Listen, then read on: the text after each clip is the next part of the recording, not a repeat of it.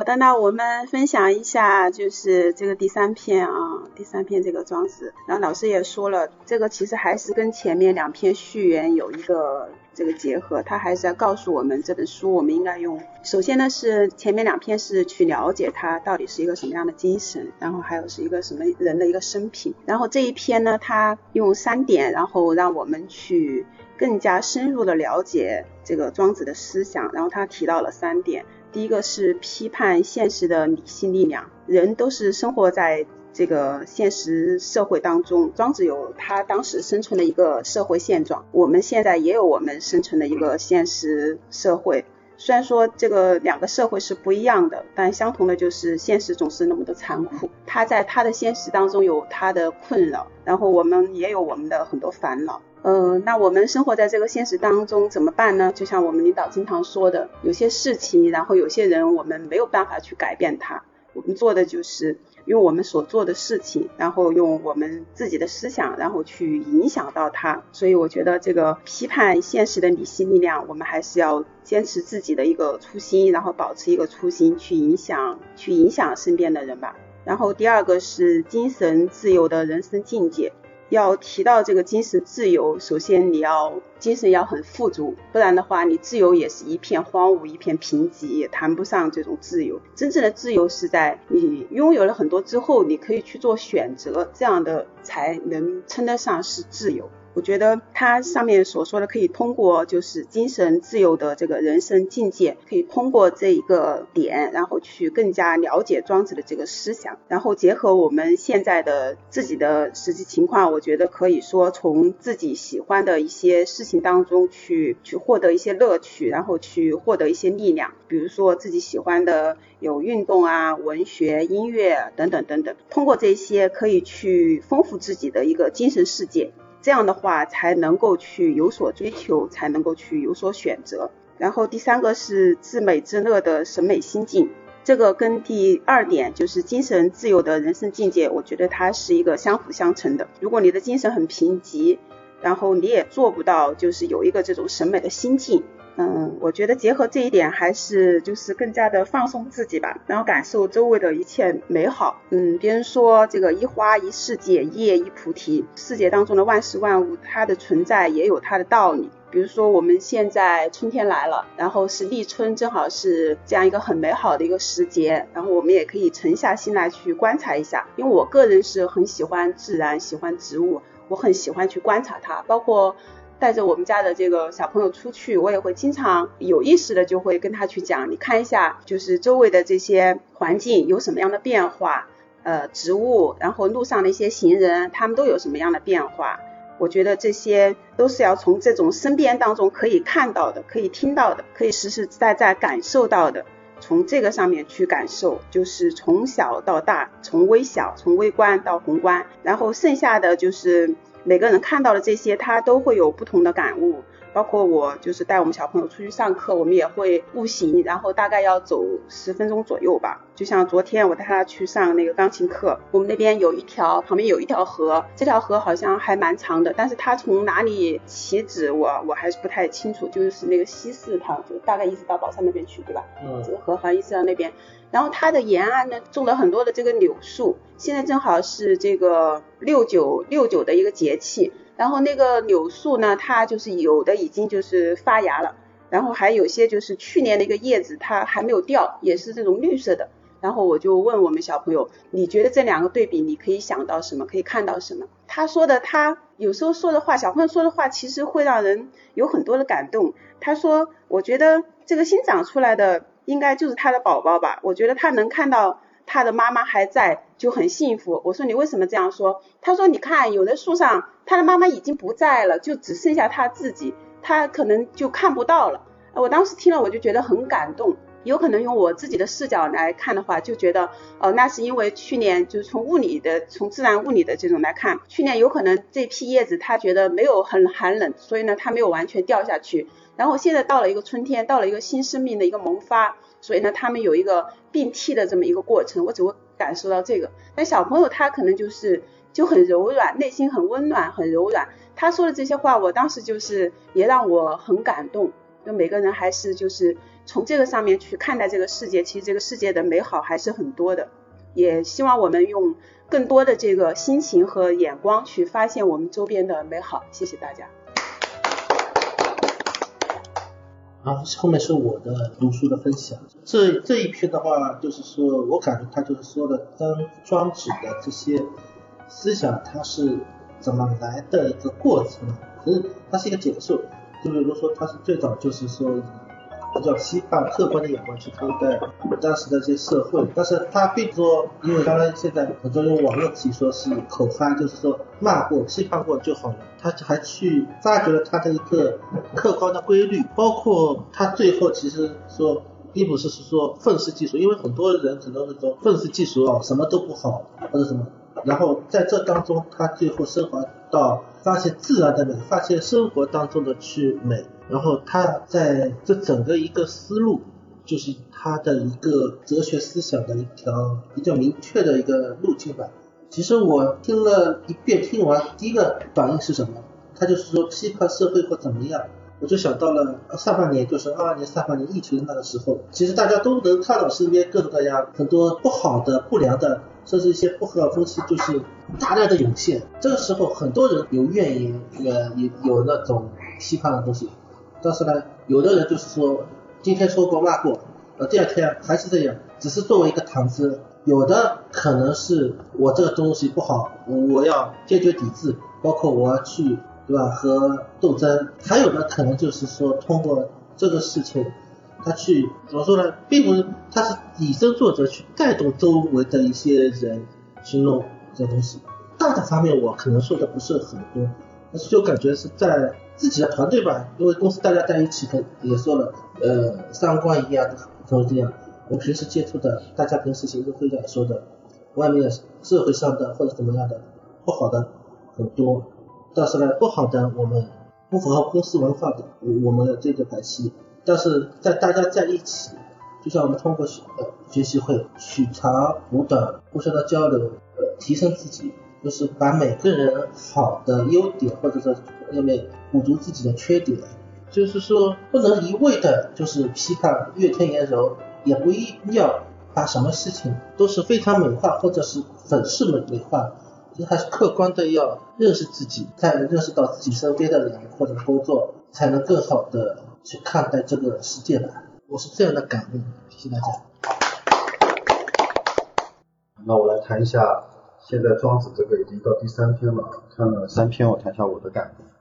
首先看到，我觉得庄子他本来身处的这个时代好惨啊，前面已经介绍过了。这篇文章里面提到了三点嘛，就是批判现实的理性力量、精神自由的人生境界和至美至乐的审美审美观念。首先说到一个批判，他其实说了一定是个理性的力量。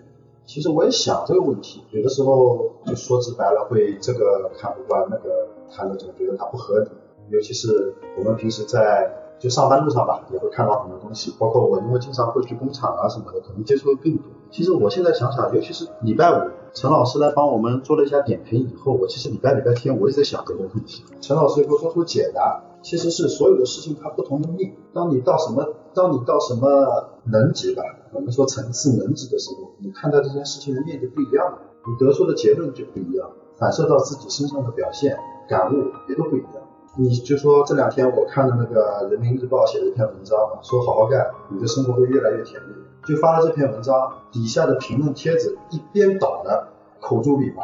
当当然了，这个第一就是说现在政府的这个公信力确实也比较差，就是老百姓现在对这个非常不满。为什么呢？我看他解释了。就是这种官媒所说的一些这种话和实际我生活当中遇到的，他背离了，所以大家越来越不相信。但是呢，我看了人民日报，就看了他说这句话，其实我倒挺赞同。至少我觉得从我现在工作和生活来说，我觉得好好干，好好认真的去把这事情做好，我生活肯定会越来越甜蜜。这也不是钱多钱少的问题啊，对不对？第一，自己很充实；第二，很有荣誉感，对吧？再说我现在这个工作，曹春花也挺崇拜我的，对吧？那会越来越甜蜜了，不是有？真的，我真的是这样想的呀。所以说这个批判它还是带有理性的嘛。第二个说到精神自由的人生境界，以前我也是看篇文章说，我们现在一个人他分成三个层面嘛，一个是本能的层面，我们说温饱问题，这就是本能。但是绝大部分人呢，我们是属于这种社会层面，社会层面就是包括工作、学习、社交啊等等，其实我们基本上都处在这个层面。第三个层面就是精神层面，精神层面其实我还没有完全能够体会到这个这个最上面这一层啊，我就琢磨着像我们小时候看动画片那个《圣斗士星矢》里面，应该是第七感和第八感，应该是差不多的感觉，这个我还要再琢磨一下。然后就说到这个审美心境的问题，呃，就像前面王叔鹏说的，如果说到他女儿说这个叶子这个花花草草的事情，我们小时候天天挂在嘴边唱的首歌《春天在哪里》，对吧？其实我已经好久没唱了。其实那时候唱这首歌就觉得很开心啊，这种万物复苏啊，这种感觉非常好。所以说怎么说呢？美我们也分很多种嘛，你包括个人形象，对不对？包括大自然的一些美景，还有就是一些。我们人与人之间啊，这个人性的光辉和闪光点，我们也要用心去发掘。我觉得这一点对我来说好像特别值得注意，就是因为去工厂以前去的多了，我感觉看到都是黑暗的。对，我现在不会这样想了，调整自己的心态啊，去积极的发挥。包括你想工厂里面这些工人，我感觉他们日日夜上班，我会从另外一个角度去看他们，对吧？都不一样。上次我也说在在。讲到这一点啊，我也就插一句，就是上次说到在盛虹，盛虹那个时候做的啊，总归也是酸甜苦辣、坎坎坷坷，什么都有。我想想这个很正常。但是呢，你想想看，去年那个过年前，我在那边，我们还在搞设备，然后他们盛虹他们那个李厂和他们那个副厂长都过来托我去吃年夜饭，我觉得这个点就让我感觉非常的美好。然后谈到这个，我插一个网上面看到的知识啊，就是最后啊不是最后了，就前两天。比较火的，最近很火的那个叫 Chat GPT 嘛，那个软件，嗯我看了一下，因为我看了好几篇文章，对它从各个角度介绍了一下，就说了这个软件目前为止啊，已知的它的特点和利与弊。它其实第一就是说它的这个数据库非常庞大，而且我看了它数据，它里面的词汇包括语句空间，目前为止有四十五个 T，可能还会再加啊，这是第一个。包括微软嘛，微软可能再投一百个亿。去完善这个。第二个呢，它在这个人机对话当中，它不是简单的一个在数据库中寻找出来两种视频对话，它是具有一定的逻辑性，根据你的个人喜好和你的需求。第三个就是说，因为我也看了一篇文章说了，说这个这个软件的问世，它是一个转折点，意味着又有多少的行业、多少的职业、多少的人要失业了。其实后来我看那文章介绍，他说并不是这样。它的特点是什么呢？它其实和和我们人之间的这个对比啊，它是可以在时间维度上面完败我们。就是这件事情你让我做，我的认知有限，我如果去查资料，如果我去咨询，我还要写还要弄，我就是需要时间，就我们说的效率。但是这个 ChatGPT 这个软件呢，它是立马生成的，它的速度是很快的，时间维度的。所以说基于这个特点，这是它最大的特点，它其实是一个辅助我们的一个用好的，是一个很好的一个工具。但是它永远不可能替代我们，为什么呢？主要是两点，第一个它不具备情感，第二个它不具备创新能力，它只说有，所以永远不可能替代。这个也是我看到这个额外的知识啊，我们来分享一下。今天说的说了，谢谢大家。我从中摘摘摘了几段，摘了几段啊。理解庄子的三条线索：一、批判实现实的理性力量。庄子。生在一个悲惨黑暗的时代，庄子和鲁迅一样，在冷静思考的基础上，对这个假恶丑的悲惨世界展开了无限批判。第二，精神自由的人生境界，庄子面对悲惨的世界，走的是直面、解脱、超越的道路，追求精神自由的人生境界。三，自美自乐的审美心境，庄子创造了丰富多彩的审美意象，其审美大开大合，自美自乐，最后归于心境。要理解庄子，审美线索不可不知。好了，这篇文章它突出讲了庄子思想的三个特点：理性、自由和自美、至美至乐吧。然后我认为这个三个乍眼看上去感觉挺迥异的，但是正是因为这三个特点的就是不一样，造成了庄子思想的这个深度。然后其中。第二点里面，精神自由的人生境界里面，我对一句话还挺感兴趣的。他说：“智人无己，神人无功，圣人无名。”然后，然后我就去网上查了一下这句话是什么意思啊？我就跟大家分享一下。智人无己说的是让我们做一个无私的人，不要事事想着个人的利益，要有利他的心思和品质，要看到合作的必要，帮助他人就是帮助自己。神人无功的意思就是呢，让我们要少一点功利，多一点轻松，让自己的内心在某些时候保持一种风轻云云云淡的状态。很多压力其实都是自己给自己的。然后，如果有的东西我们自己放下了，反而会达到更好的效果。然后，圣人无名说的是，往往人都有虚荣心，会追求一些虚名，但是虚名终究是虚浮的。相比起来，人生中其他实际的东西会更加重要。与其关心自己在别人心中是什么形象，更好的是关注自己内心。然后，我觉得就是这句话还充满了人生的。哲理啊，我觉得我可以就是反复阅读一下，学习一下，这就是我的分享，谢谢大家。我对于这个文章的分享是，首先呢，它是从三个点来阐述，然后根据这三点，第一点是批判现实。嗯，然后他提到了庄子，他是有批判的一些思想，就是他当时的社会的一个现现象，就是礼崩乐坏这样的一个现实。当然，他也有提到说，像他庄子和鲁迅一样，他具有那种社会批判性。那鲁迅他有很多文章是我们看到了，也是比较深有感受的。这就让我想起了那个，就是在封建社会。比较一个突出的一个角色就是骆驼祥子。骆驼祥子他是具有那种忠厚老实啊、吃苦耐劳啊、心地善良，他这样的一些呃优点。但是在社会的一些磨练呀，还有一些打击之下，最后就沦为了一个就是吃喝嫖赌啊、偷奸耍滑呀，然后最后就是那种像乞丐一样流浪街头这样的一个悲剧。那当然中间也出现了很多一些现象，可能就是因为他对这个现象的一个理。理解吧，就是造成了他对这个社会的一个沉沦了。所以我们在看待这个社会的当时的话，其实要呃看待社会的优点，呃，能能够打开自己，然后就比较理解，就是很多人指出了他们身上的一些问题。就比如说，其实，在祥子的时候，其实也有很多人就是说他当时喜欢想买那个车子，有很多情况下是可以达到的。就跟他的一些眼光是有问题的，就当时有人就劝他可以很多人一起去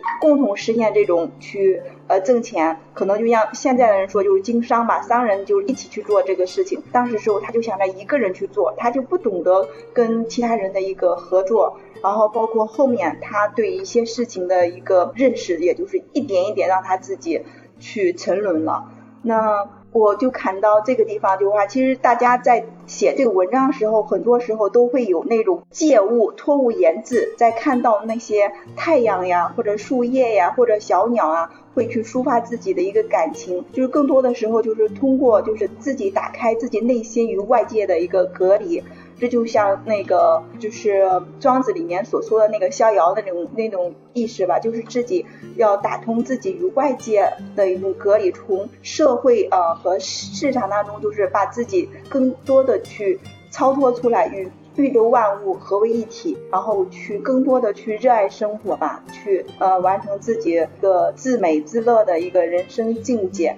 那就是首先要更更多的去追求自己的热爱吧，还有那种兴趣爱好，然后对真善美的一个热爱和追求，让自己更多的跟宇宙万物合的合为一体的时候，可能人也会感觉到更加的舒服，更加的打开自我。好了，这就是我的分享。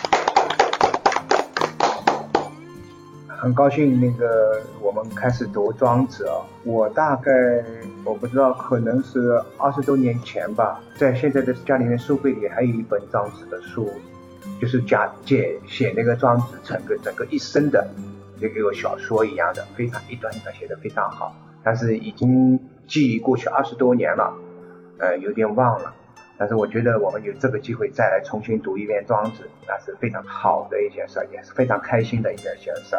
我当初读庄子里面的最多的一个体会，有一些就是说，比如说他站在那个鱼池上，跟他的朋友一起讨论那个下面的鱼究竟是开心还是不开心。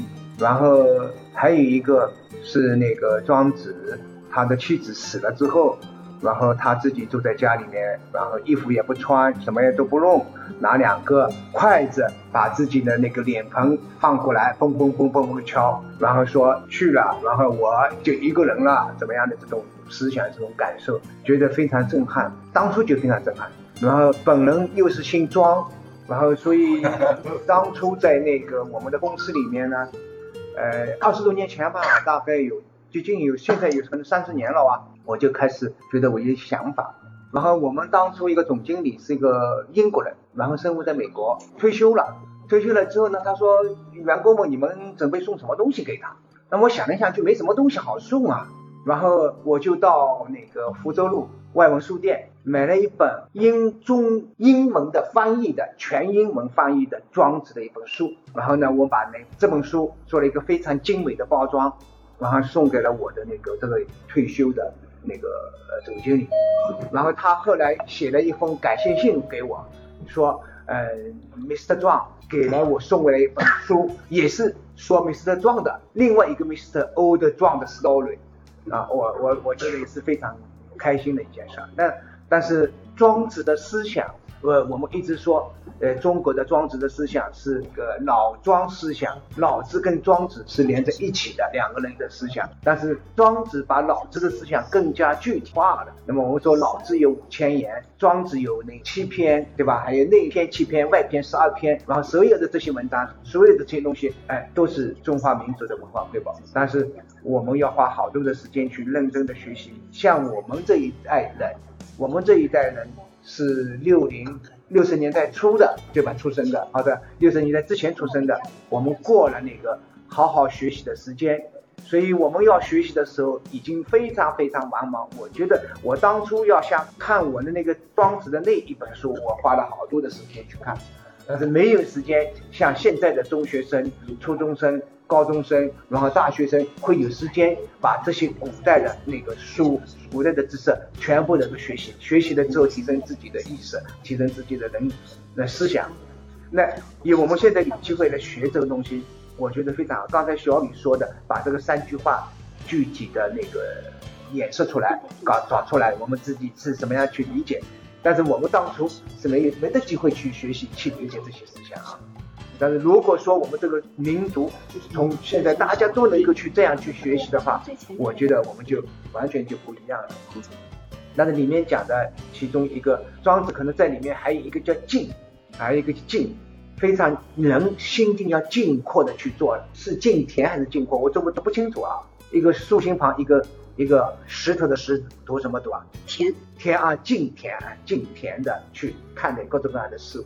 事物或者那个，就说处态的更加平稳一点，不要太激烈，或者怎么样去看穿这个世界。对照啊，对照一下我们在那个整个一个过程当中，去年的一年的过程当中，如果我们政府做事有老张防老的思想，那我们也不会这样去做。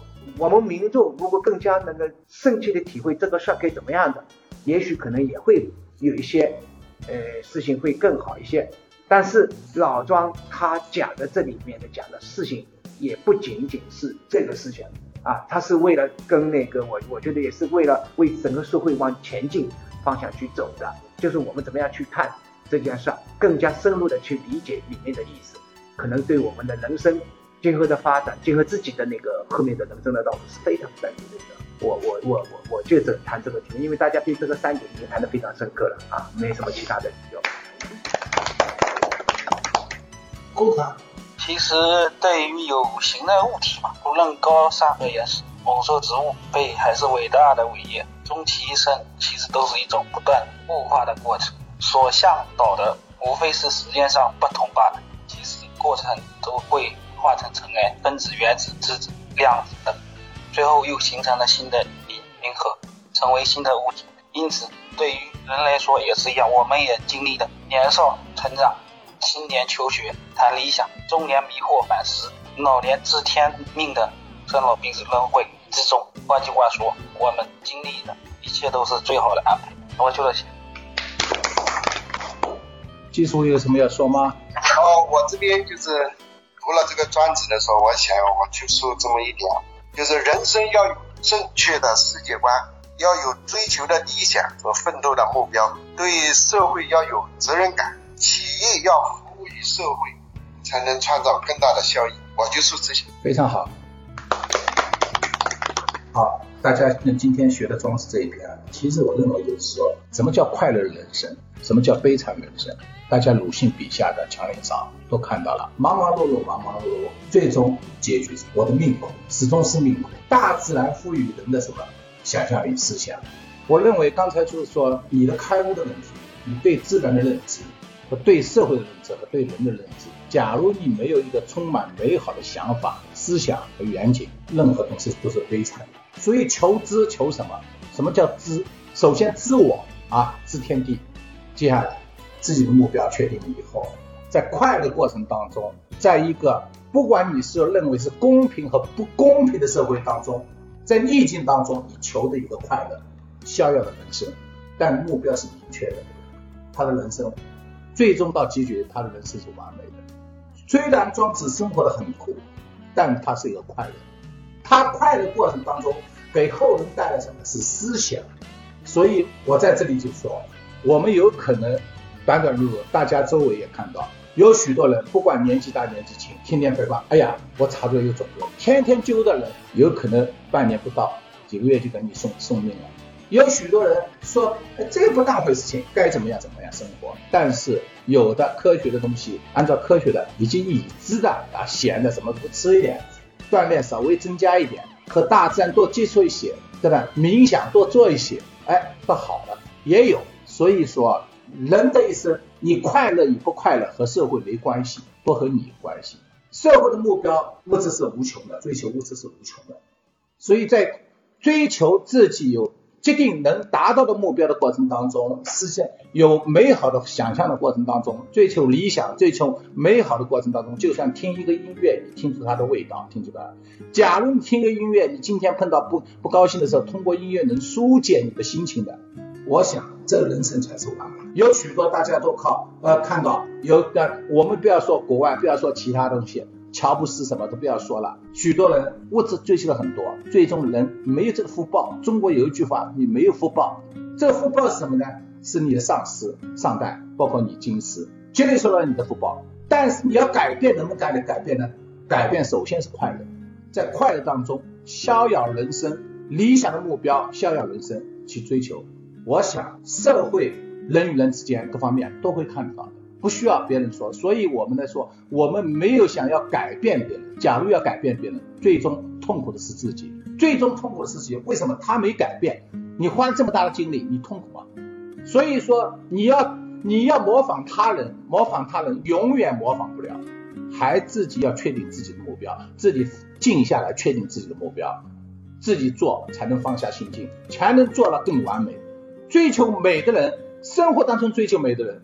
包括各方面追求美的人，其实他做事他就会做自己的理想。我我想啊，就容易做到。刚才所说的李明所说的，现在很时髦一个什么 G G D P，掐的 G D P，掐的 G D P，所有掐的 G D P 拿已知的东西，它快速收缩回来。创新有创新吗？有层次吗？谈不了层次了。已知的东西就是个商品，在商品下面。就像赵博士现在搞科研的东西，有许多我说出来了，我呈现在网上面一查就有了。我有许多东西还没说出来，我这个层次就表现出来。比如说我们现在做这纺织这一块，我们就表现在纺织前处理这块。其实我们后层次的东西还有好层次，这里面有吗？不知道，替代掉了，替代了。所以说就是说替代什么的，替代不思进取、没有创新的人、没有思想的人、碌碌无为的人。所以这些问题啊，危机啊，就是机遇。